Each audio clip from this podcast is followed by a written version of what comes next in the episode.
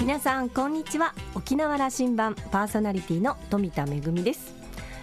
私あの常々言ってるように大変なアナログ人間なんですけどさすがの私もですねパソコンがないと仕事にならない世の中になってきましてあのあんまりあの普通の方より多分パソコンを使う頻度は低いかなというふうに思っているのであの割と一度買うとですね5年ぐらい長持ちをするんですけど私の友人なんかあの日ごと仕事であの頻繁に使ってるとですね結構2年とか3年で新しいのに買い替えるっていう方もいるんですよね。あの日々進化してて新商品がどんどん出るのであのだんだん私ついていけなくなってですね最近はあの新しいパソコンを買うのにも友人とかですねあの主人を連れて行かないと専門用語が全く電気屋さんでわからないという状態なんですがそろそろ5年ぐらい使ったパソコンも古くなってきたので今新しいパソコンに買い替えようかなと思っているところです。さあ沖縄羅針盤今日も5時までお届けいたします。どうぞお付き合いください。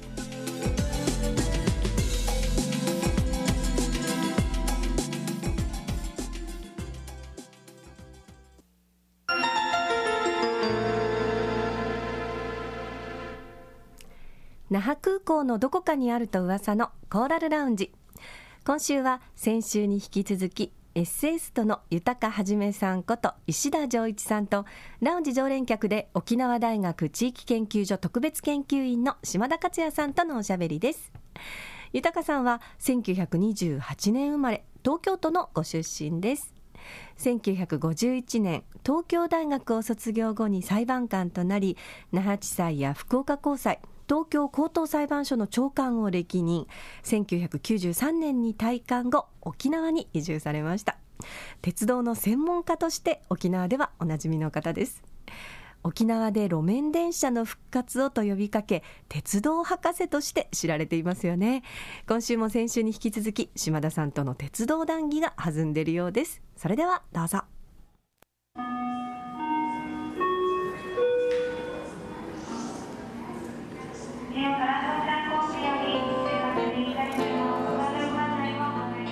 いろいろと分析していっても実現性現実性があるのは那覇与那原間だということを私は思うんですけども、はい、全くその通り。あの那覇と名護の間の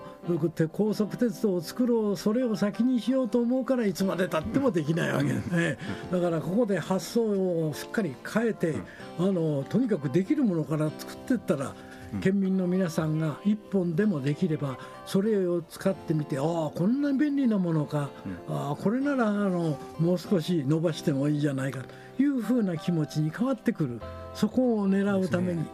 あの2020年にその与那原上がり浜のあの地域に、はい、今の宜野湾のコンベンションセンターの8倍規模のコンベンションセンターができる、はい、できるそうですね。これマイス施設と言ってるわけですけども、そこにどうやってじゃあ人は移動していくんだということが、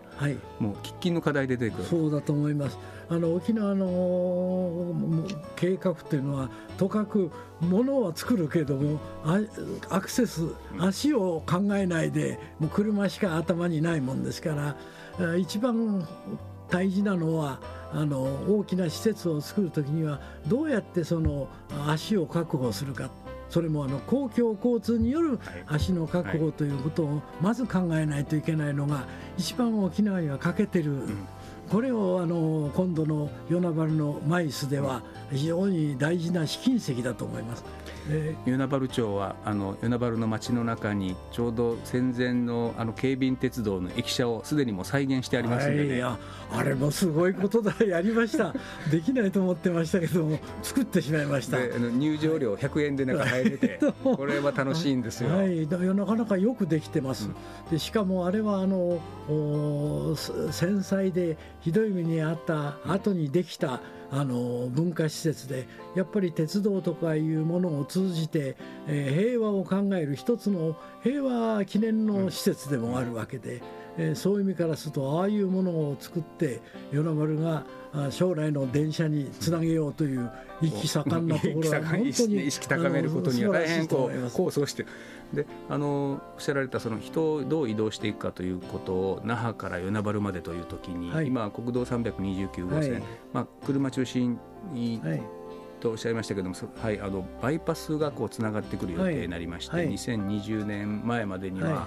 那覇と与那原間はもう、はい、自動車道も含めて、はい、できます、はい、に20分弱でつながるようになると、あの那覇空港からも。そうすると今の国道の329号線これ旧道になるわけですが、はい、少し少しつきます。旧道ね、はい、だから実現性が高いはずだと思うのはそこですよね、はい、もうまさにそうだと思います。車はそっち側のバイパスの方に行ってもらって、はいはい。はい、はいでまああの路面電車の良さというのは電車の来ない時には車もあの共存できるわけですね。であの電車と重なり合って困るのは大きな町の都心部なんですね。その都心部は少し車に遠慮してもらおうというのがこの路面電車のミソですから。ということは329号線これは旭橋駅から与那原のその駅舎までだと思いますが、そ、ね。はい、そこはあの今の国道のちょうど真ん中を路面電車が走りながら、はい、自動車とも共生するという道路になっていくだろう、ということですね、あの与那原と那覇の間はですね多少車が多いので、うん、えー、全面的にあの共存できるかどうか、あるいは一部規制が必要になるかもしれませんけれども、一番やりやすい。今4車線走ってますからその真ん中の2車線ぐらいを潰しながら車もスピードを落としてもらいながら基本電車にのスピードであの共存してもらうと。それであの電車ができますとね例えば鹿児島などももう真ん中はあの全部芝生を引いて電車が走ってます、うん、鹿児島の路面電車綺麗なんですよね、はい、グリーンの上を走ってね。あのこれで行きますと街の中に入るのにあの駐車場も心配なく電車に乗ってしかもその電車はあの芝生ですからあの車に邪魔されずに走れるし、えー、電車の方が便利だということでごく自然に車から電車に乗り換えてもらえるような、こう仕組みになってきてる、これが大事なんであって。ただあの罰金を高く取るとか、そういうことばかりでなしにあの運転者の心理をつかみながらあ電車の方にこう足を乗り換えてもらうという方向に持っていくのが一番いい形、うん、それが与那原の墓は一番やりやすい、うん、こう思いますそうすると今あの豊先生おっしゃられた十数年かけてそのモノレールが今こうなんていうかな広告塔のようにして上を走って、はい、まああの観光客喜びます。それ県民もあやっぱりいいもんなんだということ分かってきたように、はい。はい、次は与那原までの路面電車で、これで改めてその LRT 路面電車を実感するという時代を作っていけばいいのかな。はい、はい、ただそれはねあの地元の方に話すとね、モノレールが下に降りてきたら便利じゃないですかって言うとそんなことされたら車の邪魔になるとこういう話が先に出てしまう、うん、車の邪魔によってもいいんです、うん、車からだんだん電車に乗り換えていく方法をもっとあの知恵を絞らなきゃいけない、うんうん、それが世界の各町町によってそれぞれ違います。そこを研究して調査をするのがまさにあの電車のための調査だと私は思います。あの人の人々の意識が変わってくるんだということをあんまり想定できないんですよね。はい、はい、はい、はい、それがなかなか なかなかねもうやっぱり70年間車社会で、えー、やってきた土地柄ですから。これをあれするのは容易なことでないんで。もう一つその実現性が高い那覇与那原間というのは戦前その県営鉄道警備鉄道が走ってた時も、はいはい。一番まあ重宝されたというか、僕はあの美しい区間だったんじゃないかなと思うんですがね。ねあの距離と距離的にもね、うん、10キロ足らずの、まあ、調整そして両側に全部あの人家が密集している、うん、で道路は割合と広い。もうそういう意味からするとやっぱりこの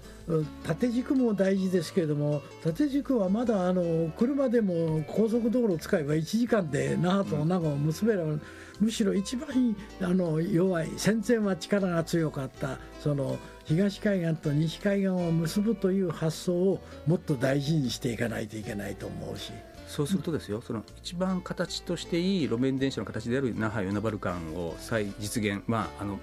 再興すると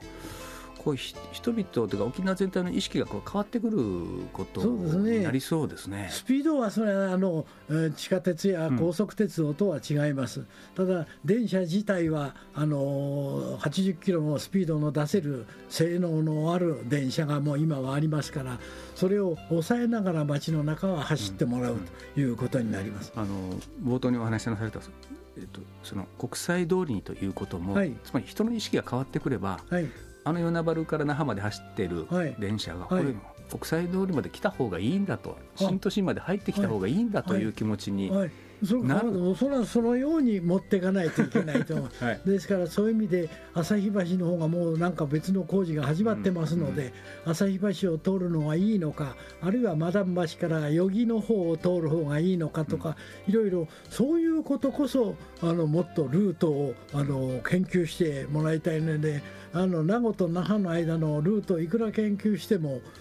実現はいつのことになるかわからないもんですからやはりその辺のあのものの考え方がちょっとまだまだ、あの昔の従来のものの考え方から抜けきれてないように私は思います、ね、あの実現可能性高いところから着手してやることでまた状況変わってくるんだとい。うこと、だと思います。いますね。はいい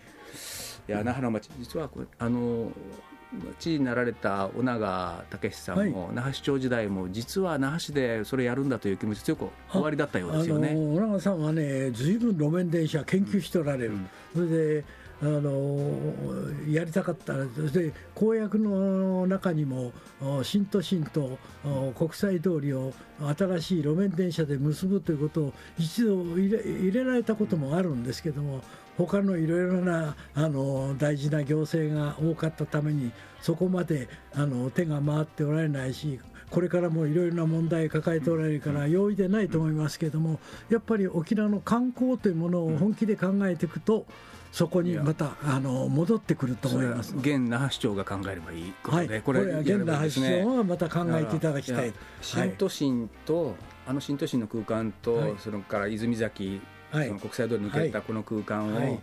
LRT が可愛い LRT がつない。でるという絵は欲しいですね、これはもう絶対にですね今あの新都心と国際通りとはもう別のあれになってしまって、うん、まあ高さの段差もありますけれどもやはりあの交通がものすごく便利が悪い、はい、えー、バスもほとんどあの30分に1本で、迂回しなきゃいけないもんですからね、はい、すごく遠い感じがするんです、はい、だから結局別になってしまう、うん、だからあの外国のいろいろあれ見ましてもいわゆる旧市街と新市街と結びつけるのにはもう必ずあの交通は便利な形でもって一体化、はい、してでその中で地下鉄で行けるような大都会もありますけれども中小都市ではなかなか地下鉄というのは容易でありませんのでこれはもう路面電車が生き生きとしてその役目を果たす。これがもうごくごく自然の発想でそういう形が今でも欧米では行われてますので。えーうん、あの豊さんがその19年前に沖縄に電車をと発信始められた頃、はい、新都心ってまだ何もなかった何もなかった ああの当時だったらね、ね。まだあの高速鉄道の、えー、大きな駅作るとかいうこともできないわけではなかったと思います。でもいやいやあれがすっかりできてしまったもんですから、ね、20年経ってしまって。そしてあの週末の交通渋滞、はい、もう住んでる人というか、はい、もう、はい、みんなあそこはちょっとげんなりしてるんですね、新都心の中で車が止まってしまうと。だってあの大型店舗というのはもともと郊外型のものでしょ？その郊外型大型店舗が都心の中に入ってくるんですから車渋滞するのはもう分かりきったことなんで。えー、そういう置き方が良かったかどうかということも含めて考えていかなければいけないんですけど大型店舗が来てもいいんだけど真ん中来てもいいんだけどもそこに電車の駅も中に直結してなきゃいけないですね。はいはい、で電車の駅をですね大型店舗の中に電車があの出入りするというのはいくらでも例はあるわけでそういう発想があのあの駐車場に入るための車が並んで待ってる風景というのは私に言えば滑稽に考えられるんですね。年末はですね、はい、年末の本当に混んだ時はあの駐車場を出るために1時間以上かかったそうなんですよね。本当のことらしいですね、はい、だからね電車であのその大型店舗に乗り入れることをどうして考えないんだろうかという感じがいたします。あの、うん、そしてその那覇国際通りと那覇を結ぶ LRT こう走りますが、はいその LT が先に伸びていくこともこれは郊外出ていくともう少しスピードを上げながら、はい。はい、えー、普天間や小座や女村を抜けて名護まで行くという、こういう考え方でい。いんですよね。あの将来の将来の問題としては、そういう路面電車がいいと分かればどんどん伸ばしていけばいい。でそれはもう外国でもあの10キロ20キロ30キロぐらいはごくごく路面電車が当たり前のように走ってます。名護までたかだか60キロですからね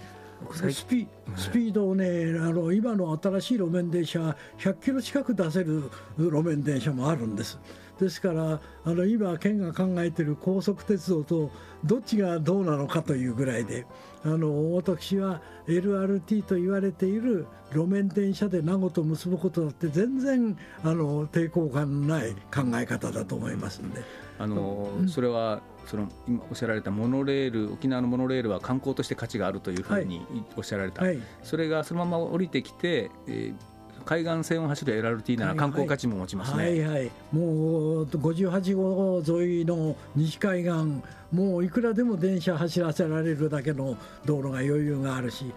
そっちの方の郊外に行けばあの車はあの電車の来ない時は走っていただけばいいわけです。人の需要も作れますでしょうし。はい。はいですからやっぱりその路面電車がどういうあの機能を持つかそしてどういう例えば道路の真ん中に走らせるか端に走らせるかっていうことでも研究しないといけないわけで。あの真ん中に走られると乗り降りが便利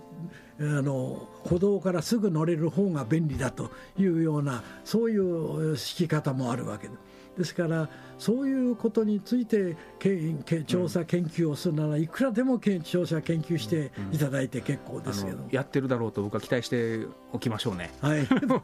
でその北まで私は最近は最近というか数年前は最近行ったところでいうとヨーロッパのアムステルダムのあの LRT のシステム、はいはい、本当に街の中に張り巡らせて、そしてちょっと郊外に出ると70キロ80キロ出て。だちょうど僕は沖縄という那覇の中心街を結ぶ周辺の、まあ、コザ以南、うるま市以南はこういう形。もうヨーロッパのたくさんの都市はみんなそれをやってます、あの規模の大小あるにしても。ですからそういう私も全部の町回ってるわけじゃありませんけれどもほとんど回られたと思いますあちこちかなり回ってるいると思います。それで実際に路面電車に乗っております。乗ってみないと、あの生活習習って言いますか、あの暮らしの香りというものを肌で感じることができないしそれから言葉が通じなくても路面電車というのは乗りやすい乗り物です。バスはあのどこに連れてかれるかわからないという怖さが先に立ちますけれども路面電車というのは地図にはっきりとあの表示されますので、えー、それを合わせていけば言葉が通じなくてもなぜか安心感があるんです、ね、安心感です。まさに安全ということと違って、あの安心ということが大事なんですね。えー、先週からのお話の続きではあったんですけれどもなんか先週とこうちょっと声のトーンがお二人とも違う感じがしますよね。先週はちょっと難しいお話もお伺いしましたけど今週はねもう鉄道のお話ということで鉄道好きのお二人のお話大変あの 盛り上がっておりましたけれども。でもあのとても私納得したのは果たしてこう沖縄にじゃあドーンとこう長い距離を走る超高速鉄道がまず必要かっていうことを考えるとそれよりもっと前に、えー、路面電車でまずは短い距離を、えー、例えば国際通りですとかそれから、ね、そういうところにあの適度なスピードで街の、えー、人や車とかねあの優しくこう溶け合うようなそういうあの路面電車がね1両とか2両ぐらいの小さなものがまず走り出してそこからこう、えー、長い距離の鉄道にも、えー、話が膨らんでいくっていうこともなんか夢があるなというふうに思いました。もう一つはねやっぱりあの東西格差ですよね。どうしてもやっぱり観光客の方がいらっしゃるのは西海岸の方が多いかと思いますけれどもね、えー、ぜひ東の方にもね、鉄道が通って、えー、東西それぞれの良さというのをみんなが感じられるような沖縄の多様性を感じられるような、えー、そんな社会になるといいなというふうに思いました、え、2週にわたってのお話を終えて島田さん沖縄の、えー、鉄軌道復活の論議やっと具体化し始めてると思うとぜひとも実現に向けて温めていきたいと県民が本気でその気になることが何より大切な気がしますということでした。2週にわたってお届けいたしましたコーラルラウンジはエッセイストの豊はじめさんこと石田丈一さんとラウンジ常連客島田克也さんとのおしゃべりでした。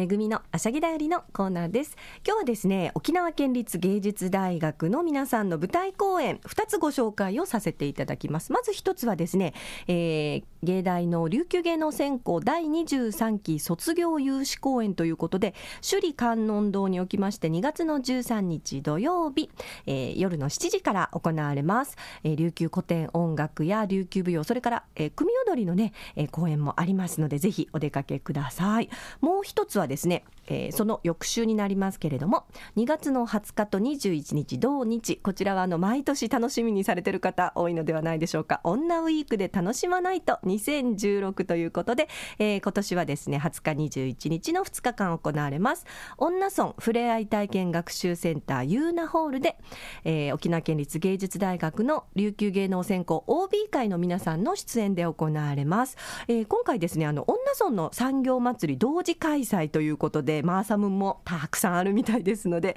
えー、ぜひお出かけをいただきたいと思います、えー、本当にあの、まあ、年度末にかけて割とこういうあの芸能の公演とかっていうのは増えてきますけれどもね皆さんあのぜひ、えー、同日はこういった、え、各地のイベントですとか公演でお楽しみをいただきたいと思います。めぐみのあしゃぎだよりのコーナーでした。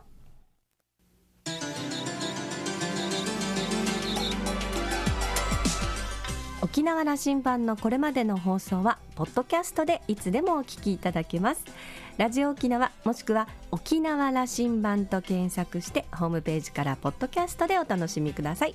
それから私富田やコーラルラウンジの常連客島田さんのブログやフェイスブックでも情報発信中ですのでぜひお時間のある時にこちらもチェックしてみてください。沖縄羅針盤今週も最後までお付き合いいただきましてありがとうございました。そろそろお別れのお時間です。パーソナリティは富田恵でした。それではまた来週。